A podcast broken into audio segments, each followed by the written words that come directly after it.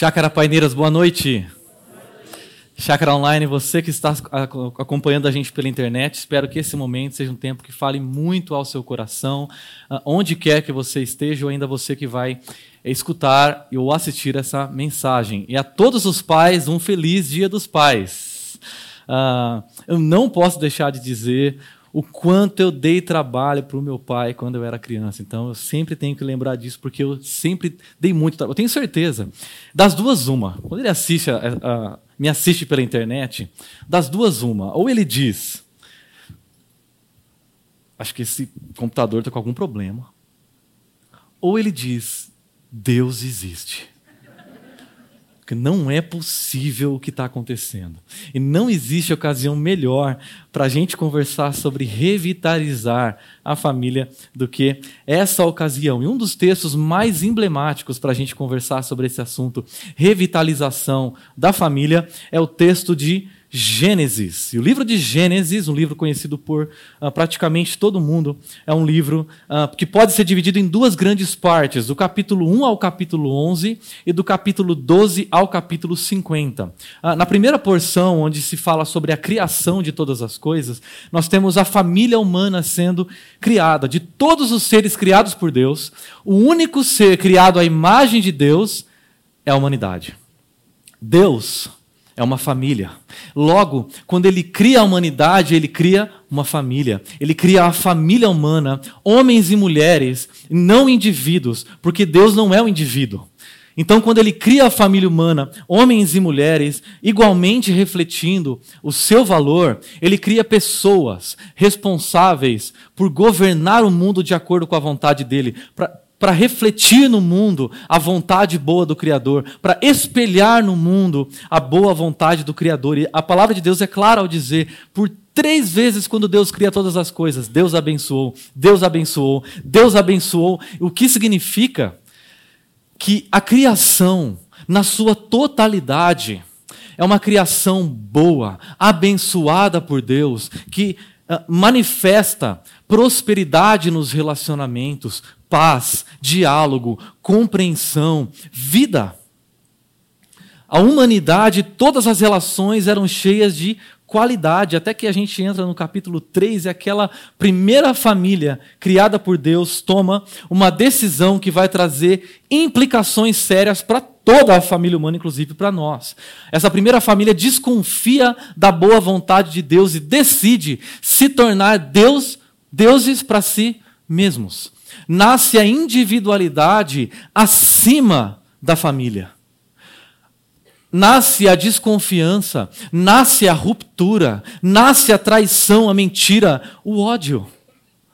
É nesse momento que a família humana rompe com Deus, e é muito interessante porque a partir do capítulo 3 até o capítulo 11, por cinco vezes nós ouvimos o verbo amaldiçoar, amaldiçoar, amaldiçoar, porque as relações se tornaram amaldiçoadas, as famílias se tornaram amaldiçoadas, o que significa que nós rompemos com Deus Criador, nós nos afastamos do Deus Criador, e tudo que está afastado do Deus Criador está amaldiçoado.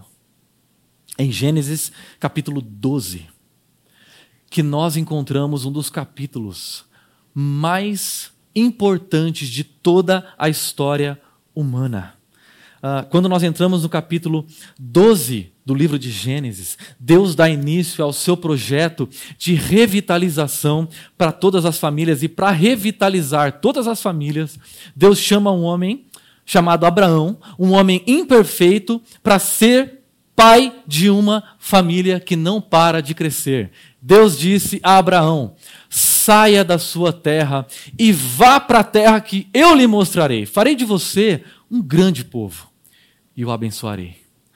Tornarei famoso o seu nome e você será uma benção. Abençoarei os que o abençoarem e amaldiçoarei os que o amaldiçoarem por meio de você.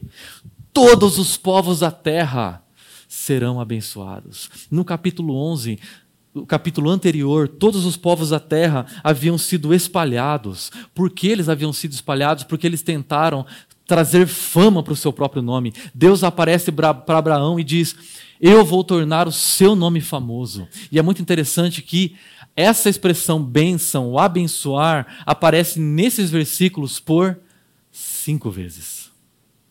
O que significa? Que o que Deus está fazendo ou começando a fazer em Abraão, através de Abraão, é reverter a maldição que tomou conta de todos os povos. E Abraão foi escolhido não por sua capacidade para ser pai dessa grande família. O que nós observamos a partir dos, dos, capítulos em diante é a família de Abraão crescendo. Abraão tem um filho chamado Isaac, Isaac tem um filho chamado Jacó, Jacó tem diversos filhos. Eu gostaria de acompanhar vocês um pouco na história da família de Jacó, uma família perfeita. Acompanha comigo essa família. Uma família que tem como característica número um, são cinco características, ser uma família escolhida. Assim como Deus escolheu Abraão, Deus escolheu Jacó. Para fazer através de Jacó uma grande nação. E ele dá uma ordem para Jacó: ele diz: Jacó, seja prolífero, multiplique-se. A mesma mensagem que aparece lá em Gênesis 1. Seja prolífero, multiplique-se. A terra que eu dei a Abraão, a terra que eu prometi dar a Isaac, eu vou dar para a sua descendência.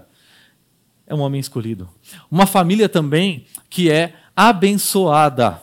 Muito interessante, no capítulo 32 de Gênesis, nós temos um encontro do próprio Deus com Jacó. E eles lutam. E nessa luta, Deus abençoa verbalmente. Jacó ouve essa bênção de Deus para a sua vida. Ele é um homem abençoado. Ele faz parte de uma família abençoada. Ele faz parte de uma família que é grande.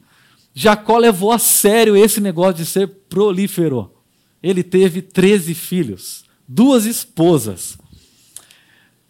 Esse homem, essa família se torna muito rica. A Bíblia é muito clara ao dizer que Abraão se tornou, ou que Jacó se tornou um homem muito rico, extremamente rico, dono de grandes rebanhos, é, tinha empregados, homens e mulheres ao seu serviço. Na sua garagem, conforme diria o pastor Ricardo Agreste, tinha camelos BMW estacionados. Ele era um homem extremamente rico, mas não apenas isso. Ele era, uh, essa era uma família protegida por Deus. Em determinado momento da história dessa família, Deus descreve em Gênesis 35 que um grande terror caiu sobre as cidades ao redor, de maneira que ninguém conseguia mexer com os filhos de Jacó. Essa era uma família especial, escolhida, abençoada, grande, rica, protegida, uma família perfeita. Se não fosse o fato de que isso é mentira. Porque debaixo do tapete, por detrás, quando ninguém estava vendo, a família de Jacó era uma família extremamente imperfeita, uma família problemática. Acompanha comigo. Uh, uma das características dessa família: vingança e crueldade. Jacó tinha uma filha. Em um determinado momento da história, uh, essa filha é abusada sexualmente por um homem uh, de uma cidade onde eles estavam. Em um determinado momento, esse homem aparece na casa dos doze irmãos e de Jacó e diz: é, imagina a coragem desse homem, né? Eu me apaixonei pela irmã de vocês, eu gostaria de me casar com ela, vim pedir a mão dela. A resposta desses homens é claro, pode se casar com a nossa irmã. Inclusive, a gente gostaria de se casar com as mulheres dessa cidade também. Então, mas para a gente poder se casar, Deus disse para nós que os homens precisam ser circuncidados. O que é circuncisão? A circuncisão é uma cirurgia de remoção do prepúcio. Detalhe: naquela época não havia anestesia. Todos os homens da cidade são circuncidados. Enquanto todos os homens estão sofrendo as dores da circuncisão, dois filhos de Jacó, dois filhos de Jacó pegam em armas. Naquela, arma, naquela época, porte de arma estava liberado. E eles matam, literalmente matam, todos os homens da cidade, vingativos, cruéis, imorais sexualmente, a ponto de, do filho mais velho de Jacó possuir uma das esposas do seu pai. Fofoca. Quando José, o filho querido de Jacó, tinha 17 anos, ele pastoreava os rebanhos, ele ia ver o que acontecia com seus irmãos, e quando ele chegava em casa, ele chegava em casa com uma pranchetinha, dando um relatório de tudo o que os irmãos faziam. Olha, ah, fulano já fez tal coisa, ó, fulano matou uma das suas ovelhas, e ele começa a descrever todos os problemas. Ele era um X9. Ele era um fofoqueiro. Preferencialismo. Claramente Jacó gostava mais de José do que de qualquer outro filho, a ponto de mandar fazer uma túnica longa, uma túnica da Kelvin Klein para o seu filho. É, sabe aquela história que às vezes a gente fala? Não faça para um filho o que você não pode fazer para os outros.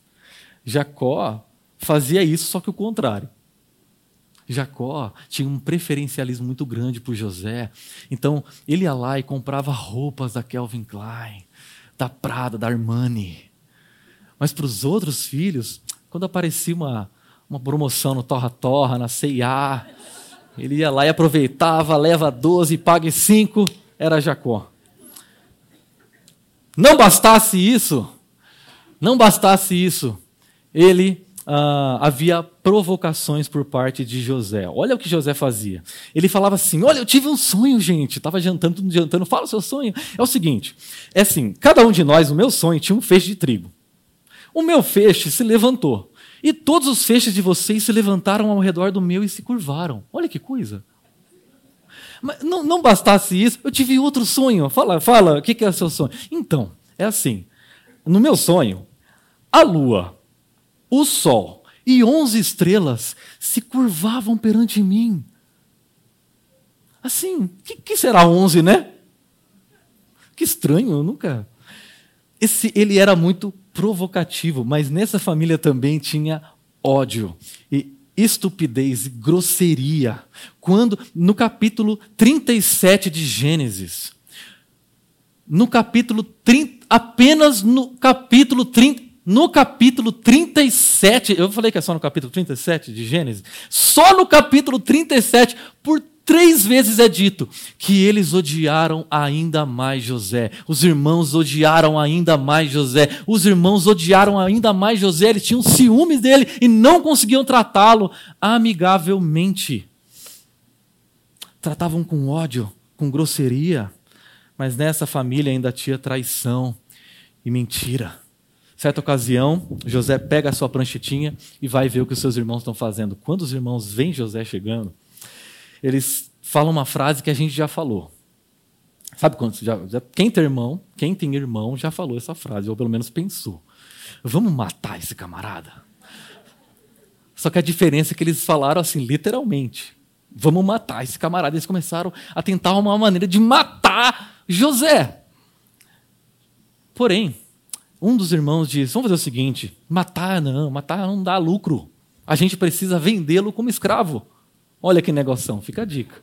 Vendê-lo como escravo. Ele vende o irmão como escravo para uma comitiva de midianitas que estava partindo para o Egito e lucram. Eles pegam aquela túnica da Kelvin Klein dele, molham no sangue e levam para o pai e diz: Olha só, pai, o que a gente encontrou no meio do caminho. A túnica da Kelvin Klein do José molhada de sangue. Essa é uma família que não apenas cometia o mal, mas uma família que claramente também sofria o mal, que passava pela dor e pelo sofrimento. Eu quero que você imagine por um instante a dor emocional, o sofrimento físico que José passou naquela época, sendo odiado, traído vendido pelos próprios irmãos e se tornando um escravo. O sofrimento emocional de um pai que tem o seu filho mais novo, preferido, e ele, ele recebe nas suas mãos a roupa cheia de sangue do seu filho preferido. Essa é uma família A família que Deus escolheu, abençoou, enriqueceu, protegeu, essa família que comete o mal e que ao mesmo tempo sofre mal. O fato dessa família ser escolhida, protegida, abençoada, não impede essa família de ser imperfeita e de, e de viver no mundo imperfeito, e de não ser atingida pelo mundo que é imperfeito. Duas perguntas são inevitáveis nesse momento. O mal cometido por essa família vai impedir Deus de concretizar seu plano de revitalizar todos os povos da terra? Olhando para essa família e tudo que ela comete, tudo que ela faz, será que isso vai impedir Deus de concretizar o seu plano? Segunda pergunta importante: o mal sofrido por essa família, sofrido por esse jovem, sofrido por esse pai, vai impedir Deus de concretizar seu plano de revitalizar todos os povos da terra? Tenho certeza que você já se deparou com essas perguntas. Quando você olha para uma comunidade cristã e você se pergunta: será que Deus vai conseguir empreender o seu projeto de revitalização através de nós, através dessa igreja tão imperfeita, com famílias tão imperfeitas. Será que Deus vai conseguir concretizar o seu plano através de pessoas que vivem no mundo imperfeito? Porque nós temos que admitir, nossas famílias são imperfeitas. A Valéria, minha esposa, é perfeita? Sim. Mas tem esposas por aí que não. A chácara é perfeita? Sim, mas tem igrejas por aí cheia de famílias problemáticas, cheia de casamentos que precisam ser verticalizados. O primeiro fato que a gente precisa reconhecer é que nós vivemos, nós somos imperfeitos. O fato de nós sermos discípulos de Jesus, abençoados, escolhidos, amados, protegidos, não faz, não nos torna pessoas perfeitas e não nos impede de viver no mundo imperfeito. Isso deveria nos fazer pessoas que reconhecem com mais facilidade a sua imperfeição mas não nos tornem perfeitos. Nossos casamentos não são perfeitos. Muito infelizmente, nós vivemos num mundo em que famílias cristãs passam por crises, dissoluções. Alguns jovens solteiros pensam: Deus, minha vida está tão, tão ruim, eu estou solteiro, minha vida está tão ruim, eu preciso que ela melhore. Me dá uma esposa para minha vida melhorar, me dá um marido para minha vida melhorar. Deus lá do alto responde: não sabeis o que pedis. Segundo estatística do IBGE, nos últimos 10 anos, o número de divórcios cresceu no Brasil 160%. Diante desse quadro, especialistas têm se debruçado para procurar compreender as razões que levam homens e mulheres a se divorciar com tanta facilidade. Um deles, Dr. Luiz Quignel, especialista em direito da família, ele investigou alguns aspectos que levam homens e mulheres a fazerem isso. E ele traz para nós cinco causas do divórcio alegadas pelos maridos. Primeiro lugar, relação extraconjugal da esposa. Maridos que são traídos divorciam. Segundo lugar, ele traz desgaste na relação, relacionamentos que perderam o respeito, que se fala tudo o que pensa, se traz grosseria, se traz estupidez, se traz tratamentos indiferentes ao outro. Família do cônjuge, o problema é a minha sogra, o problema é o meu sogro, o problema é a família dela. Ou ainda, dinheiro. O SPC traz uma pesquisa que diz que 46% dos casais brigam por dinheiro. Ou ainda, filhos. O problema é o relacionamento com os nossos filhos, em quinto lugar. Mas quando é perguntado para as mulheres, a coisa se inverte, a coisa muda, porque as mulheres dizem que para divorciarem, em primeiro lugar, o problema está no desgaste da relação. O tratamento, a maneira como as coisas foram conduzidas, a maneira como nós estamos lidando com o outro, a família do cônjuge, os filhos. Em quarto lugar, dinheiro. Em quinto lugar, para as mulheres, um relacionamento extraconjugal do marido. O que nós aprendemos, tanto com a família de Jacó, quanto com essa pesquisa é que relacionamentos machucados que permanecem sem tratamento se, se tornam relacionamentos inflamados. Quando eu e você não tratamos os nossos relacionamentos, não tratamos a nossa família, problemas pequenos se tornam problemas gigantes. A omissão leva à inflamação, leva ao desgaste ao litígio, à separação. Nós não sabemos ter conversas cruciais. Pode ser que tudo está indo relativamente bem para sua família, mas você precisa conversar. Porque se você não tiver conversas cruciais, as, as coisas não vão ser resolvidas, porque a natureza dos problemas não é que eles se resolvam naturalmente. É necessário haver conversas. É necessário se tratar com problemas. O que é uma conversa crucial? Uma conversa crucial é um diálogo entre duas ou mais pessoas em que as apostas são altas, em que as opiniões variam e as emoções são fortes. DR não é fácil, mas é necessário. A pergunta é: quais são os problemas que você precisa conversar com a sua família? Com seus pais, com seus filhos, com seu cônjuge? O que você precisa confessar? O que você precisa dizer que o outro está fazendo que está te incomodando? Porque o que é o incômodo legalzinho hoje pode se tornar algo muito sério no futuro. O que quais são os problemas que você precisa tratar com a sua família, mas que você se recusa a tratar? Quais são as responsabilidades que você precisa assumir? Não apenas a ausência de conversas cruciais, mas o que torna as nossas famílias mais imperfeitas é a não disposição para mudar. A gente até conversa sempre, sempre, sempre sobre as mesmas coisas, mas a gente não tem disposição, a gente não, não constrói um caminho para mudança, não pavimenta um caminho para mudança. O que nós vamos fazer para mudar? Ou se não, atitudes de julgamento. Existe confissão. Existe abertura para se falar das falhas, porém, isso tudo é tratado com muito julgamento. Ao ouvir e ver os pecados dos, das pessoas da nossa família, nós nos sentimos por demais ofendidos e nós não temos a capacidade de perceber o quanto os pecados do outro fazem mal não apenas para mim, mas fazem mal para ele também, para ela também.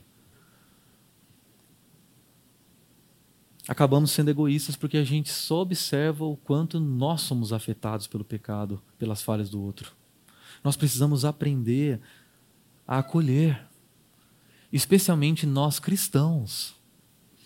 Temos grande dificuldade de acolher as fragilidades do outro. No Brasil, nós somos altamente julgadores e críticos, porque nós temos a tendência a observar na nossa família os problemas do outro, o pecado do outro, a dicotomia do outro, a inconformidade do outro. Ou senão, o cultivo da amargura. Nós somos ofendidos, nos sentimos ofendidos e somos incapazes de perdoar. Guardamos, carregamos isso por anos, sentimentos de amargura, sentimentos de rancor. Mas a questão é que nós não apenas fazemos parte de uma família imperfeita, nós também vivemos no mundo imperfeito. Nós somos parte de uma família de pessoas quebradas, mas nós também vivemos no mundo quebrado. E por vivemos no mundo quebrado, nada nos impede de sofrer nesse mundo. Nada impede que pessoas nos prejudiquem. Pessoas prejudiquem gente da nossa família. Pode ser que na sua família, nesse momento, tem gente sofrendo. E nós precisamos ter a sensibilidade para perceber o sofrimento do outro. O sofrimento causado por pessoas que nos prejudicam, por um patrão que abusa, negligencia, que oprime, por um cliente injusto, por filhos que passam por bullying. A gente tem gente sofrendo dentro da nossa casa. E nós precisamos ser sensíveis a esse sofrimento. Sensíveis ao fato de que eventos e circunstâncias difíceis ocorrem. Doença, acidentes, desigualdade, falta de oportunidades, desemprego, assaltos. Qual é a resposta que Deus dá para nossa imperfeição e para a imperfeição que há no mundo? Qual é a resposta que Deus vai dar para o mal que a família de Jacó comete e para o mal que a família de Jacó sofre? Deus decide revitalizar a família imperfeita de Jacó. Essa decisão é muito clara na Bíblia. O que é estranho, inusitado, é a maneira como isso acontece. Volta comigo um pouquinho na história de José. José havia sido vendido como escravo pelos seus irmãos. E ele se torna escravo de um homem muito importante no Egito. E enquanto ele é escravo, a, Bíblia diz que Deus estava com José. Guarda essa frase que ela é importante. Deus estava com José, um refrão de Gênesis. Porque José passa a prosperar e ele se torna o administrador mais importante desse chefe militar de alta patente no Egito, a nação mais poderosa de então. E Deus estava com ele, mas ele era um homem atraente. E por ser atra atraente, a esposa do seu patrão dá em cima dele, o assedia. E ele se recusa ao assédio dela. O que ela faz, se sentindo recusada? Ela diz para o seu marido que José tentou, tentou assediá-la. O que acontece? José vai preso. E mais uma vez José é preso. Mas a Bíblia diz de novo que Deus estava com José. E o fato de Deus estar com José faz com que José, de um mero prisioneiro, se torne auxiliar do carcereiro. E quando o Faraó tem dois sonhos, é José que é chamado para interpretar os sonhos do Faraó. Esses sonhos que dizem que pelos próximos sete anos haveria grande fartura, mas pelos próximos sete anos haveria fome em toda a terra. E José se torna o segundo homem mais importante do mundo. O segundo abaixo do faraó. Deus está com José. Quando, chega os anos de, quando chegam os anos, os anos de fome, a fome atinge a família de José lá em Canaã, Jacó e seus filhos. Jacó se volta para os seus filhos e faz, fala: Vocês não estão fazendo nada, vai atrás de comida, eu quero que vocês vão para o Egito, porque é a única nação que está sendo bem administrada, inclusive, e a gente não tem comida. Os irmãos vão juntos para o Egito. Eles chegam no Egito para comprar trigo. E quem eles encontram vendendo trigo? José. 20 anos se passaram. 20 anos desde que José não via a face dos seus irmãos. Ele reúne os seus irmãos que não o reconhecem, mas José não se identifica. José reúne os seus irmãos num banquete. E nesse banquete, ele começa a chorar. Mas não é um choro contido. O segundo homem mais importante do mundo está chorando como uma criança. Esses homens olham para o outro, ninguém entende por que aquele homem estava chorando. Ele se identifica e ele diz: Gente, é o seguinte, eu sou José. Sabe aqueles encontros que a gente assistia no domingo à tarde, no domingo legal? Família se encontrando. Eu sou José, eu não estou morto, eu estou vivo e eu me tornei o segundo homem mais importante do mundo. Ele diz: Deus, não foram vocês que me enviaram para cá, mas sim o próprio Deus, ele me tornou ministro do Faraó, ele me, ele me fez administrador de todo o palácio e governador de todo o Egito. Esse jovem que outrora fora maltratado, injustiçado, odiado, vendido, feito escravo, agora é o segundo homem mais importante do mundo. irmãos, irmão desses judeus, filhos de Jacó. E José revela grande consciência a respeito do que Deus está fazendo na história, porque ele diz: não foi vocês, foi o próprio Deus. Vão buscar o meu pai. Os irmãos vão, buscam o pai, trazem, eles vivem lá por 17 anos com José, sustentando seus irmãos e sua família. É aí, depois da morte do, de Jacó, o pai deles, que uma conversa crucial acontece. Eu gostaria de trazer para vocês algumas lições dessa desse reencontro. Primeiro, revitalizar a família demanda amor e verdade. Vendo os irmãos de José que seu pai, Jacó, havia morrido, disseram: Olha a conversa desses homens. E se José tiver rancor, tiver amargura contra nós e resolver do nada retribuir todo o mal que nós lhe causamos? Então mandaram um recado a José dizendo: Antes de morrer, teu pai nos ordenou que disséssemos o seguinte: eles até limpam a garganta e começam a imitar o pai dele peço-lhe que perdoe os erros e pecados de seus irmãos que o trataram com tanta maldade. Não faz nada para os meus filhinhos. Lógico que isso é mentira. Agora, perdoa os pecados dos servos do, teu, do Deus do teu pai. Olha que interessante isso. Quando recebeu o recado, José chorou. Gente, eu não acredito que José era um chorão. Se coloque na pele de José por alguns instantes.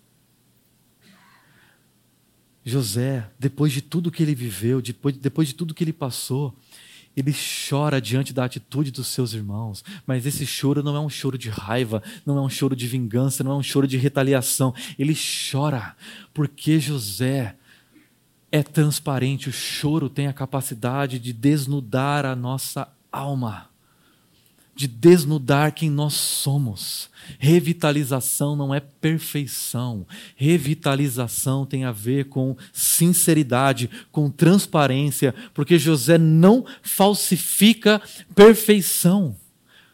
Onde existe transparência amorosa, existe cura. A transparência amorosa traz cura para relacionamentos inflamados. Se a omissão e o silêncio fazem inflamar relacionamentos machucados, a cura se encontra quando existe verdade e amor. José sabe quem são seus irmãos, José sabe tudo o que eles fizeram. José não oculta isso, mas ele ama os seus irmãos. Uma segunda lição desse texto é que revitalizar a família é uma coisa que acontece através de uma espiritualidade viva. José foi injustiçado por diversos momentos da sua história, mas um refrão ecoa na sua mente. Deus estava com José. Deus estava com José. E o fato de Deus estar com ele transformava o seu temperamento e a maneira como ele tratava os outros. Olha esse texto que diz assim: Depois vieram seus irmãos, prostraram-se diante dele e disseram: Aqui estamos, somos teus escravos. José, porém, lhes disse: Não tenham medo. Estaria eu no lugar de Deus. E mais adiante, no versículo 21, não tenham medo. Quem é a pessoa que durante toda a Bíblia diz a frase: não tenham medo? O próprio Deus. José foi cuidado durante muitas vezes na sua vida, ouvindo a voz: José, eu sei que para você aí está um caos. Não tenha medo, porque eu estou com você. José desenvolveu uma espiritualidade, um relacionamento vivo e constante com Deus, um relacionamento que fazia com que ele tratasse as pessoas e consolasse as pessoas com a mesma voz que ele ouve ao longo da sua, da sua história. A voz de um Deus que diz para que ele não tivesse medo. Essa mesma voz no coração de José é uma voz mais alta do que a amargura, do que o rancor a voz de Deus. Mas não apenas isso, revitalizar a família requer misericórdia e graça. Misericórdia é não dar para o outro que o outro merece. Graça é dar para o outro que o outro não merece. Me acompanharam? Não. Misericórdia é não dar para o outro que o outro merece. Graça é dar para o outro que o outro não merece. É isso que acontece nesse texto. José lhes disse, porém, não tenham medo, estaria eu no lugar de Deus, eu sustentarei vocês e seus filhos. E assim os tranquilizou e lhes falou amavelmente. José poderia perdoar os seus irmãos, dizer, ok, eu os perdoo, tchau. Mas ele não faz isso. Ele perdoa agindo com misericórdia, mas ele também sustenta os seus irmãos agindo com graça. Ele não dá para os seus irmãos aquilo que eles merecem, condenação. Mas ao mesmo tempo ele dá para os seus irmãos aquilo que eles não merecem, sustento. Agora eu gostaria que você comparasse comigo as atitudes dos irmãos e a atitude de José. Porque quando a gente volta lá no capítulo 37, os seus irmãos viram que o pai gostava mais dele, José adolescente, do que de qualquer outro filho, e odiaram-no, e não conseguiam falar com ele amigavelmente. Qual é a postura de José anos depois? É falar amavelmente. É tratar com amor, é tratar com graça, é tratar com misericórdia. Ele não julga os seus irmãos. Embora soubesse tudo o que eles fizeram, jamais ele joga na cara dos irmãos e fala: Estou falando a verdade. Ele age com misericórdia, ele age com graça. Ódio produz estupidez, é isso que a gente vê na vida deles. Mas na, na vida de José, misericórdia e graça produzem mansidão, produzem um falar gracioso, um falar amável. Revitalizar a vida demanda conversas em amor e em verdade, acontece através de uma espiritualidade viva, requer misericórdia e graça, mas tem mais uma coisa. Revitalizar a vida é ter uma visão da história maior. Essa é a última coisa. O texto diz que uh, José relata aos seus irmãos: Vocês planejaram mal contra mim, vocês podem ler em voz alta que está em destaque, mas Deus o tornou em bem, para que hoje fosse preservada a vida de muitos. Por isso, não tenham medo. José tem uma percepção aguçada a respeito do que Deus está fazendo, porque ele não diz: apesar do que vocês fizeram a mim, Deus cuidou de mim. Ele diz: através do que, através do mal que eu sofri, Deus está revitalizando as nossas famílias. O mal cometido por aquela família, o mal sofrido por José, não impediu Deus de cumprir a sua promessa, de cumprir o seu plano. Deus usa o mal, mas Deus usa o bem. Deus usa a pessoa, o amor, a verdade, a graça, a misericórdia que ele forja em José para fazer de José uma pessoa que tem uma percepção maior e revitaliza a sua família. José se torna um instrumento de revitalização para a sua família porque ele consegue enxergar o plano maior do que Deus está fazendo na história. Quando nós oramos, nós temos a percepção do que Deus está fazendo na nossa história. Mas quando nós lemos a palavra, nós ganhamos a percepção do que Deus está fazendo na história maior. José tem muita clareza a respeito do que Deus está fazendo e de como ele usou o mal cometido pelos irmãos e o mal sofrido por ele para revitalizar sua família, mas isso não aconteceu apenas com José. Isso aconteceu com descendentes de José. Porque Jesus é o verdadeiro José. Se José foi vendido pelos seus irmãos, Jesus foi traído, foi vendido pelos seus próprios discípulos. Se José foi preso, ainda que inocente, Jesus, sendo muito mais inocente do que José ou de qual, qualquer um de nós, foi traído e injustiçado. José foi rejeitado. E essa rejeição de José serviu como fonte de reconciliação para sua família. Jesus foi rejeitado pelo próprio Pai naquela cruz, para que eu e você pudéssemos ser reconciliados com o Pai, reinseridos nessa família. José, figurativamente, morreu por 20 anos. E apareceu para os seus irmãos dizendo: Sou eu, José, eu estou vivo. Jesus, literalmente, morreu. Três dias depois, ele aparece para os seus discípulos e diz: Eu estou vivo. E eu estou vivo para nunca mais passar pela dor e pelo sofrimento. Eu estou vivo para revitalizar os povos da terra e eu quero fazer de vocês instrumentos de revitalização para o mundo. Vão e se multipliquem e façam discípulos e tragam pessoas para perto do meu Pai, porque eu morri, mas estou vivo.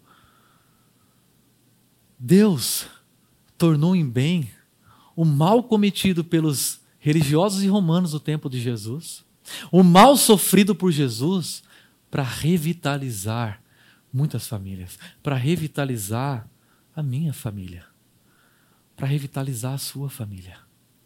E esse projeto de revitalização não acabou. Porque hoje Deus quer revitalizar a sua família. A grande pergunta é: você quer? Você quer que Deus revitalize a sua família? Se você quer, que tal você começar entregando sua família imperfeita nas mãos daquele que é o Filho perfeito? Que tal você começar a orar, agradecendo a Deus pela sua família, pedindo a Deus que faça de você uma esposa melhor, um marido melhor, um pai, uma mãe, irmãos, filhos melhores. Que tal você começar a ter conversas em amor e verdade? Se nós tivermos amor, mas não tivermos verdade, nós vamos perder a capacidade de chorar. Por quê? Porque amor sem verdade é bajulação. Amor sem verdade é falsidade. Amor sem verdade é hipocrisia. Quem ama sem ser verdadeiro tem gentileza nas atitudes, mas tem rancor no coração. Quem ama sem verdade tem sorriso nos lábios, mas tem ódio no peito. Quem ama sem verdade, na verdade não ama. Agora, quem é verdadeiro sem amar, também não chora. Pior ainda. Porque pessoas que são verdadeiras, sem nenhum amor, se tornam juízes, se tornam julgadores, trazem juízo e condenação. Juízo oprime, mas amor transforma. Só o amor transforma. Mas a verdade e apenas a verdade sem amor traz estupidez, traz grosseria. Nós precisamos amar e ser verdadeiros, porque só quando o amor é verdadeiro e só quando a verdade é amorosa existe transformação de caráter, revitalização.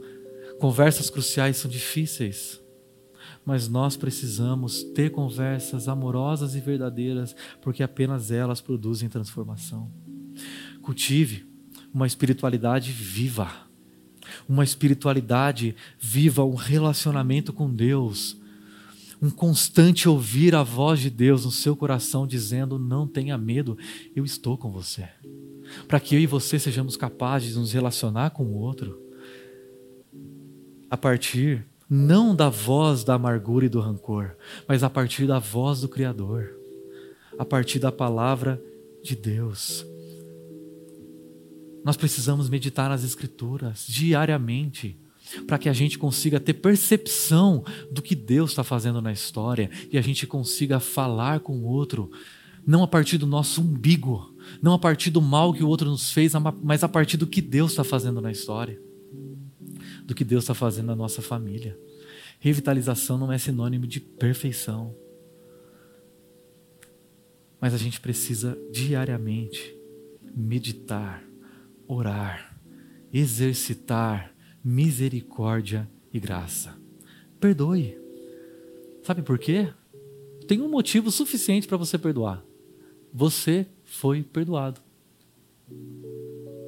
Todos os pecados que você cometeu, você cometeu contra Deus e Deus te perdoou. Quem é você? Quem sou eu? Para não perdoarmos alguém que nos ofendeu. Nós precisamos nos lembrar que todo pecado, antes de ser uma ofensa a mim, na verdade é a manifestação de um coração escravo, de um coração aflito, de um coração oprimido. Alguém já disse que perdoar é libertar um prisioneiro e descobrir que esse prisioneiro somos nós. Gostaria de convidar você para um tempo de oração.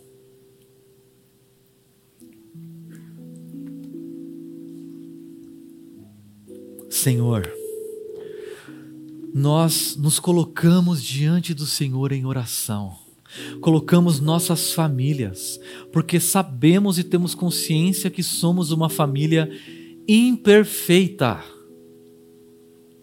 E que nós vivemos num mundo imperfeito, e o fato de sermos discípulos de Jesus não faz de nós pessoas perfeitas e não nos tira desse mundo imperfeito, das consequências de se viver num mundo imperfeito. Mas Deus, por favor, nos ajude a ter a coragem de ser agentes de revitalização para as nossas famílias, a cuidar das nossas famílias, a tratar as nossas famílias, porque quando relacionamentos que estão machucados não são tratados, se tornam relacionamentos inflamados. E Deus, nós precisamos tratar, nós precisamos ter conversas cruciais, conversas conduzidas em amor e em verdade nós precisamos ser mais graciosos, mais misericordiosos. Deus nos ajude a lembrar constantemente do perdão que o Senhor derrama sobre nós diariamente. E que esse perdão nos capacite a perdoar, a nos libertar dessa prisão chamada amargura, dessa prisão chamada rancor. Por favor, Deus revitalize as famílias dessa comunidade. Mas não apenas isso. Que através da revitalização das famílias dessa comunidade, famílias ao redor de nós, famílias em Campinas sejam revitalizadas, sejam reconciliadas com o Pai, da mesma maneira como nós fomos. Nós oramos e colocamos tudo isso nas Suas mãos, nas mãos daquele que é o Filho perfeito no nome de quem nós oramos.